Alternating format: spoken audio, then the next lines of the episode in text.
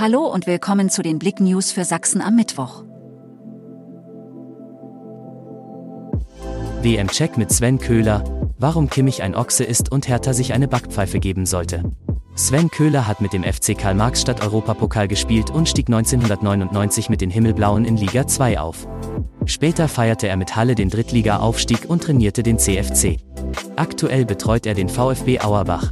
Im Blick-Interview spricht er über das anstehende Turnier, den Fußball in der Region und wieso ihn Hans Meyer einst daheim besuchte. Den Artikel lest ihr auf blick.de in der Rubrik Chemnitz. Menschen brauchen wegen gestiegener Kosten Reserven auf. Angesichts stark gestiegener Kosten für Energie und Lebensmittel sorgen sich einer Umfrage zufolge immer mehr Menschen um ihren Lebensstandard.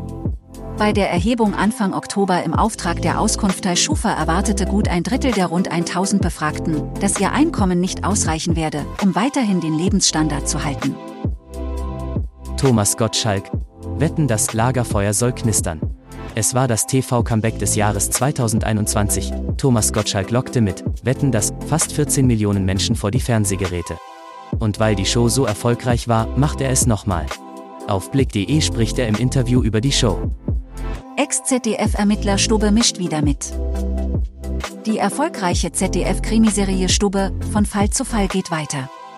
Im dritten Special liegt der Fokus auf Christiane, der Tochter des pensionierten Hauptkommissars Wilfried Stubbe.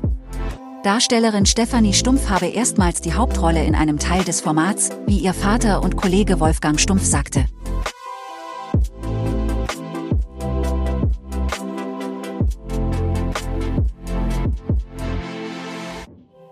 Danke fürs Zuhören. Mehr Themen auf blick.de